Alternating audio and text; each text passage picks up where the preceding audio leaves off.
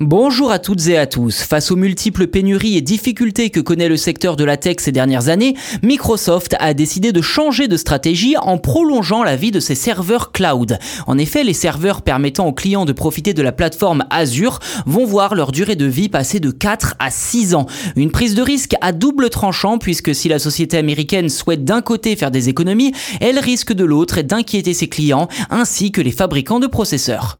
Lors de l'annonce des résultats du dernier trimestre fin juillet, la directrice financière de Microsoft, Amy Hood, a mis l'accent sur les avantages de ces changements. Selon elle, les investissements faits par l'entreprise ont augmenté l'efficacité des serveurs cloud de Microsoft, ce qui permet aujourd'hui d'augmenter leur durée de vie de deux ans supplémentaires.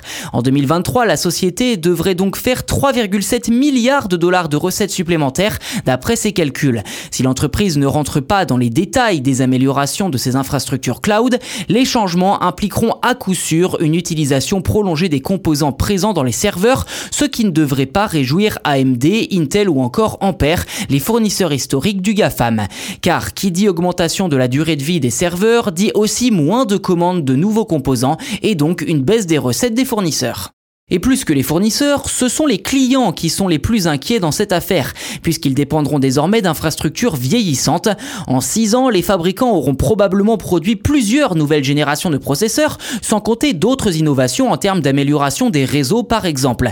Microsoft pourra-t-il se faire dépasser par la concurrence dès lors? Eh bien pas sûr, car en effet, les serveurs d'Amazon Web Services, le principal rival de Microsoft sur ce marché, ont une durée de vie de 5 ans, soit un an supplémentaire avant la décision de passer à 6 ans côté Microsoft.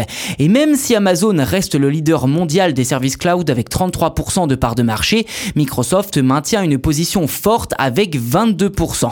Difficile de taxer Microsoft de greenwashing sur ce coup-là, puisque cela aura des répercussions directes sur la pollution de l'entreprise, qui ira inévitablement à la baisse dans le secteur du cloud.